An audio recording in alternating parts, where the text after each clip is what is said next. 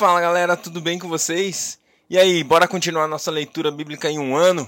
Semana 25, sexto dia. É isso aí, estamos hoje fechando o livro de Efésios com a semana de número 25, sexto dia. Nós vamos ler 1 Crônicas 9 e 10 e também Efésios 6. Vamos fechar mais um livro da palavra de Deus. Muito bom estar com vocês em mais um dia. Vamos nessa. Vamos continuar então a nossa leitura bíblica em um ano. Deus, obrigado pela vida que o Senhor nos dá, obrigado pelo amor que o Senhor tem por nós, que é constante e fiel imutável, Pai. Obrigado porque o Senhor está sempre ali, Deus, pronto para receber um coração arrependido, um coração que ama o Senhor, um coração quebrantado, um coração contrito. Tua palavra fala que o Senhor não resiste a um coração quebrantado e contrito. E é assim que nós queremos viver, Pai, uma vida aos teus pés, uma vida de arrependimento, uma vida de quebrantamento, sabendo, Deus, que o Senhor é Deus e nós somos teus servos. Ao mesmo tempo, o Senhor de servos nos faz filhos, amados, herdeiros do Senhor, Pai. Como é maravilhoso poder viver contigo, Deus. Muito obrigado. Fala conosco enquanto lemos a sua palavra no dia de hoje, que ela vá além da letra e traga revelação aos nossos corações em nome de Jesus. Amém. Glória a Deus. Vamos nessa, 1 Crônicas, capítulo 9. Todos os israelitas foram alistados nas genealogias dos registros históricos dos reis de Israel. Por sua infidelidade, o povo de Judá foi levado prisioneiro para a Babilônia. Os primeiros a voltarem às suas propriedades e às suas cidades foram algumas pessoas do povo e alguns sacerdotes, levitas e servidores do templo. Os de Judá, de Benjamim e de Efraim e Manassés, que se instalaram em Jerusalém, foram Utai, filho de Amiúde, neto de Onri, bisneto de Inri e trineto de Bani, um descendente de Pérez, filho de Judá. Dos descendentes de Selá, o primogênito Asaías com seus filhos. Dos descendentes de Zera, Jeuel. Os de Judá eram 690.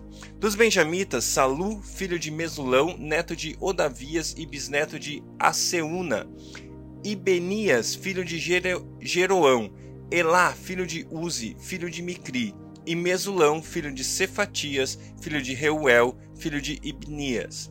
Da tribo de Benjamim, relacionados em sua genealogia, eram 956. Todos esses homens eram chefes de suas famílias. Dos sacerdotes, Gedaías, Jeoiaribe, Jaquim, Azarias, filho de Ilquias, neto de Mesulão, bisneto de Zadok, trineto de Meraiote e tetraneto de Aitube, o líder encarregado do templo de Deus. Adaías, filho de Jeroão, neto de Passur e bisneto de Malquias. E Massai, filho de Adiel, neto de Jazera, bisneto de Mesulão, trineto de Mesilemite e tetraneto de Imer. O número dos sacerdotes que eram chefes das famílias era 1760. Eram homens capazes e sua responsabilidade era ministrar no templo de Deus. Dos levitas, Semaías, filho de Assub, neto de Asricão e bisneto de Assabias, uma merarita. Ba Baquebacar, Eres, Galau e Matanias, filho de Mica, neto de Zinri e bisneto de Asaf. Obadias, filho de Semaías, neto de Galau e bisneto de Gedutum, e Berequias, filho de Asa e neto de Elcana, que vivia nos povoados dos Netofatitas. Os guardas das portas eram Salum, o chefe de Acube, Talmon, Aimã e os filhos deles, sendo até hoje os guardas da porta do rei a leste. Salum era o chefe, esses eram os guardas das portas que pertenciam ao acampamento dos levitas. Salum, filho de Coré, neto de Ebi, Ebiasaf e bisneto de Corá, e seus parentes, os coreitas, guardam as portas responsáveis por guardar as entradas da tenda, como os seus antepassados tinham sido responsáveis por guardar a entrada da habitação do Senhor. Naquela época, Finéias, filho de Eleazar, estivera encarregado dos guardas das portas, e o Senhor estava com ele. Zacarias, filho de Meselemias, era o guarda das portas da entrada da tenda do encontro. A soma total dos escolhidos para serem guardas das portas, registrados nas genealogias dos seus povoados, eram de 212. Eles haviam sido designados para estes postos de confiança por Davi e pelo vidente Samuel. Eles eram seus descendentes, foram encarregados de vigiar as portas do templo do Senhor, o templo chamado Tenda. Os guardas vigiavam as portas nos quatro lados, norte, sul, leste e oeste. Seus parentes residentes em seus povoados tinham que vir de tempos em tempos e trabalhar com eles por períodos de sete dias. Mas os quatro principais guardas das portas eram levitas, receberam a responsabilidade de tomar conta das salas e da tesouraria do templo. Eles passaram a noite perto do templo de Deus, pois tinham o dever de vigiá-lo e de abrir as portas todas as manhãs. Alguns levitas estavam encarregados dos utensílios utilizados no culto no templo. Eles os contavam quando eram retirados e quando eram devolvidos. Outros eram responsáveis pelos móveis e por todos os demais utensílios do santuário, bem como pela farinha, pelo vinho, pelo óleo, pelo incenso e pelas especiarias. E ainda outros cuidavam da manipulação das especiarias. Um levita chamado Matitias, filho mais velho do coreíta Salum, tinha a responsabilidade de assar os pães para as ofertas. E, entre os coatitas, seus irmãos, alguns estavam encarregados de preparar os pães que eram postos sobre a mesa todo o sábado. Os cantores, chefes de família levitas, pertenciam, permaneciam nas salas do templo e estavam isentos de outros deveres, pois dia e noite se dedicavam à sua própria tarefa.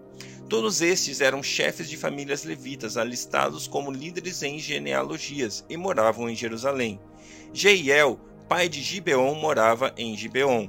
O nome da sua mulher era Maaca e de seu filho mais velho Abdon.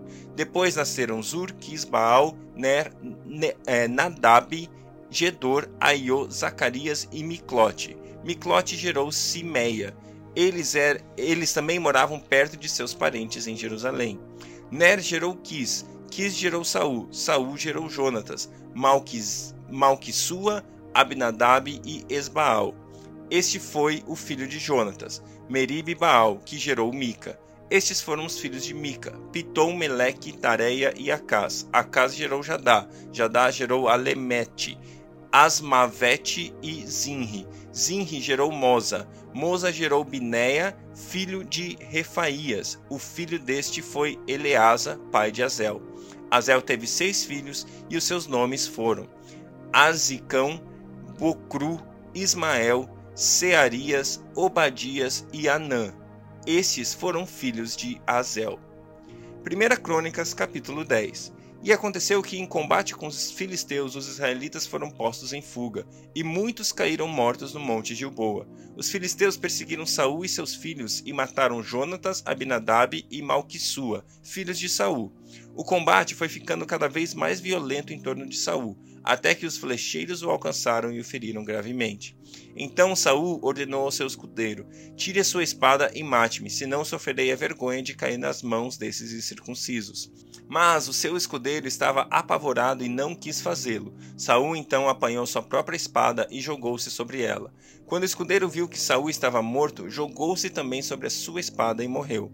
Dessa maneira, Saul e seus três filhos morreram, e assim toda a descendência real. Quando os israelitas que habitavam no vale viram que o exército tinha fugido e que Saul e seus filhos estavam mortos, fugiram abandonando suas cidades. Depois os filisteus foram ocupá-las.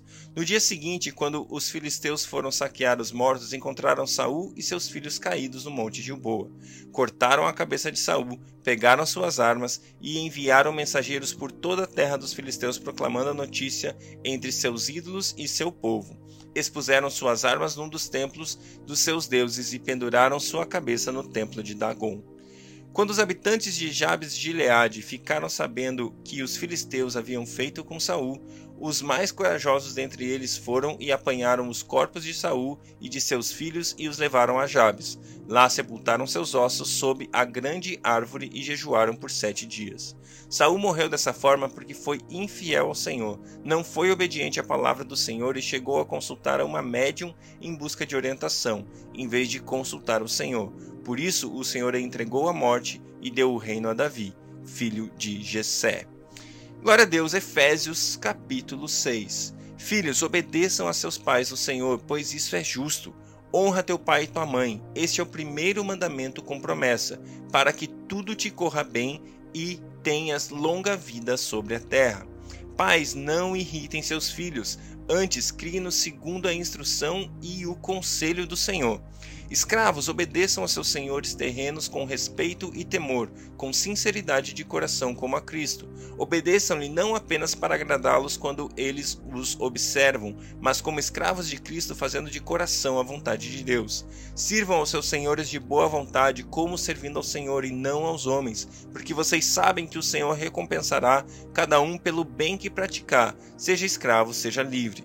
Vocês, senhores, tratem seus escravos da mesma forma. Não os ameacem, uma vez que vocês sabem que o Senhor deles e de vocês está nos céus, e ele não faz diferença entre pessoas. Finalmente, fortaleçam-se no Senhor e no seu forte poder. Vistam toda a armadura de Deus para poderem ficar firmes contra as ciladas do diabo, pois a nossa luta não é contra seres humanos, mas contra os poderes e autoridades, contra os dominadores deste mundo de trevas, contra as forças espirituais do mal nas regiões celestiais. Por isso, vistam toda a armadura de Deus para que possam resistir no dia mal e permanecer inabaláveis depois de terem feito tudo. Assim mantenham-se firmes, cingindo-se com o cinto da verdade, vestindo a couraça da justiça e tendo os pés calçados com a prontidão do evangelho da paz. Além disso, usem, usem o escudo da fé, com, a qual, com o qual vocês poderão apagar todas as setas inflamadas do maligno. Usem o capacete da salvação e a espada do Espírito, que é a palavra de Deus. Orem no Espírito em todas as ocasiões, com toda oração e súplica. Tendo isso em mente, estejam atentos e perseverem na oração por todos os santos. Orem também por mim, para que quando eu falar, seja-me dada a mensagem a fim de que destemidamente torne conhecido o mistério do Evangelho, pelo qual sou embaixador, preso em correntes. Orem para que, permanecendo nele, eu fale com coragem, como me cumpre fazer. Tíquico, o irmão amado e fiel servo do Senhor, informará tudo a vocês, para que também saibam qual é a minha situação e o que estou fazendo. Enviei-o a vocês por essa mesma razão, para que saibam como estamos e para que ele os encoraje. Paz seja com os irmãos e amor com fé da parte de Deus Pai e do Senhor Jesus Cristo. A graça seja com todos os que amam o nosso Senhor Jesus Cristo com amor incorruptível. Glória a Deus, glória a Deus por esse texto. Esse texto aqui, basicamente, ele se divide em dois. Primeiro, falando de nós como filhos, honrando os nossos pais, e também falando de nós como trabalhadores. Né? Ele usa aqui a palavra escravos, pois era coisas da época, mas hoje eu consigo facilmente traduzir para as nossas vidas como nós. Você que é empregado, você que tem um trabalho, né? Muitas vezes a gente tem a tendência a fazer direito quando a gente tem um chefe olhando, quando existe alguém é, superior a nós ali para que a gente possa mostrar serviço, né? Tem que mostrar serviço, né? É uma frase bem conhecida, mas a palavra de Deus nos instrui a viver a nossa vida para Deus, não para nós mesmos, não para o nosso chefe, não para ninguém além dele. E sendo assim, quando a gente trabalha, a gente trabalha para o Senhor. Quando a gente serve, a gente serve como a Cristo. Quando a gente realiza um relatório no trabalho, quando a gente realiza um esforço, quando a gente junta pedra, quando a gente faz algo que seja referente ao nosso trabalho, nós não estamos fazendo para o chefe, nós estamos fazendo para Jesus. E é dessa maneira que nós devemos fazer: fazer com excelência, fazer com, com prontidão, fazer com precisão, fazer com tudo que nós podemos, com toda a força que podemos, porque nós não estamos estamos fazendo para o chefe, mas estamos fazendo para Jesus. É dessa maneira que a gente deve viver, dessa maneira que a gente deve servir. E a mesma coisa se você é aqui o empresário, se você é aquele que emprega pessoas. Cara, o que você quer fazer? Como você quer lidar com os seus funcionários? Sabe, é, uma liderança humana, uma liderança que valoriza o ser humano, que valoriza a pessoa, que compreende a pessoa, que levanta a pessoa, que prepara o ser humano, que prepara o seu funcionário para o próximo passo, sabe, que não deixa ele estagnado porque ele é bom, mas que promove, sabe? Deus é um Deus que recompensa os seus servos, seja igual a Deus abençoe aqueles que são os teus funcionários, para que você possa é, elevar pessoas, exaltar pessoas, recompensá-los pelo trabalho que eles fazem. Que isso seja uma instrução para o nosso dia a dia. E finalmente ele termina falando da armadura de Deus. Eu e você devemos revestir as nossas vidas diariamente. Diariamente, com o cinto da verdade. Ou seja, nós devemos viver uma vida na verdade falando a verdade, sendo verdadeiro, sendo é, justo, né? Sendo fiel com aquilo que nós fazemos. Seja o teu sim, sim, o teu não, não. Sabe, não viva uma vida de meio termo em cima do muro. Seja fiel ao que Deus te diz. Seja firme naquilo que Deus te fala. Seja justo nas suas ações, né? Vista a couraça da justiça. E a justiça que também, além das nossas ações, Deus está falando da justiça daquilo que Cristo conquistou por nós. Se vista com a couraça da obra da cruz por você, porque você está justificado em Cristo. Nós somos feitos, nós fomos feitos justos, novas criaturas, renovados, transformados para um novo ser. Não mais aquilo que era no passado, mas um novo ser, uma nova vida, uma nova. Na verdade, nós passamos por uma metamorfose, somos totalmente transformados, tendo nosso pé pronto com o evangelho da paz. Quando é que você está pronto para pregar? Quanto que você tem falado da palavra de Deus? O quanto você tem anunciado? O que você tem escutado? a respeito do amor de Deus, a respeito da verdade de Deus, a respeito daquilo que ele prega, a respeito disso que você tem ouvido, a respeito daquilo que Deus tem falado para você. Você e eu precisamos estar prontos para compartilhar o evangelho da paz. O escudo da fé proteger as nossas vidas das flechas inflamadas do maligno. O diabo constantemente tenta a mim e a você, lançando ideias, lançando é, conceitos, lançando flechas inflamadas que vêm na nossa mente, que vêm contra nós, para que a gente mude a maneira de pensar. Normalmente, quando você é atingido por uma flecha, você vai pensar coisas do tipo: ah, eu não sou digno mesmo, eu não posso fazer tal coisa, eu não sou capaz, eu o diabo ele fala como se fosse, ele vem na sua mente como se fosse a primeira pessoa, falando como se fosse você. E essas flechas, elas são apagadas pelo escudo da fé. Olha que interessante, quando eu e você entendemos quem nós somos, aquilo que Jesus conquistou para nós, aquilo que ele fez, nós temos fé nisso. E aí o maligno vem com essas informações e você fala: "Não, eu sou uma nova criatura em Cristo. Eu tudo posso naquele que me fortalece. Eu vivo de uma maneira diferente porque Cristo vive em mim. Eu não sou mais quem vivo, mas Cristo vive em mim." E diabo, fuja daqui com o escudo da fé. Eu apago as suas flechas inflamadas, eu apago as suas intenções inflamadas, eu apago as suas mentiras na minha mente. Usem sempre o capacete da salvação e a espada do Espírito, que é a palavra de Deus. Cara, você tem conhecido a palavra de Deus esses dias. Use a palavra. Jesus nos ensina em Lucas 4 como usar a palavra e viver na palavra. O diabo veio contra ele com é, tentações e ele respondeu a Satanás com a palavra de Deus. Orem em espírito em todas as ocasiões.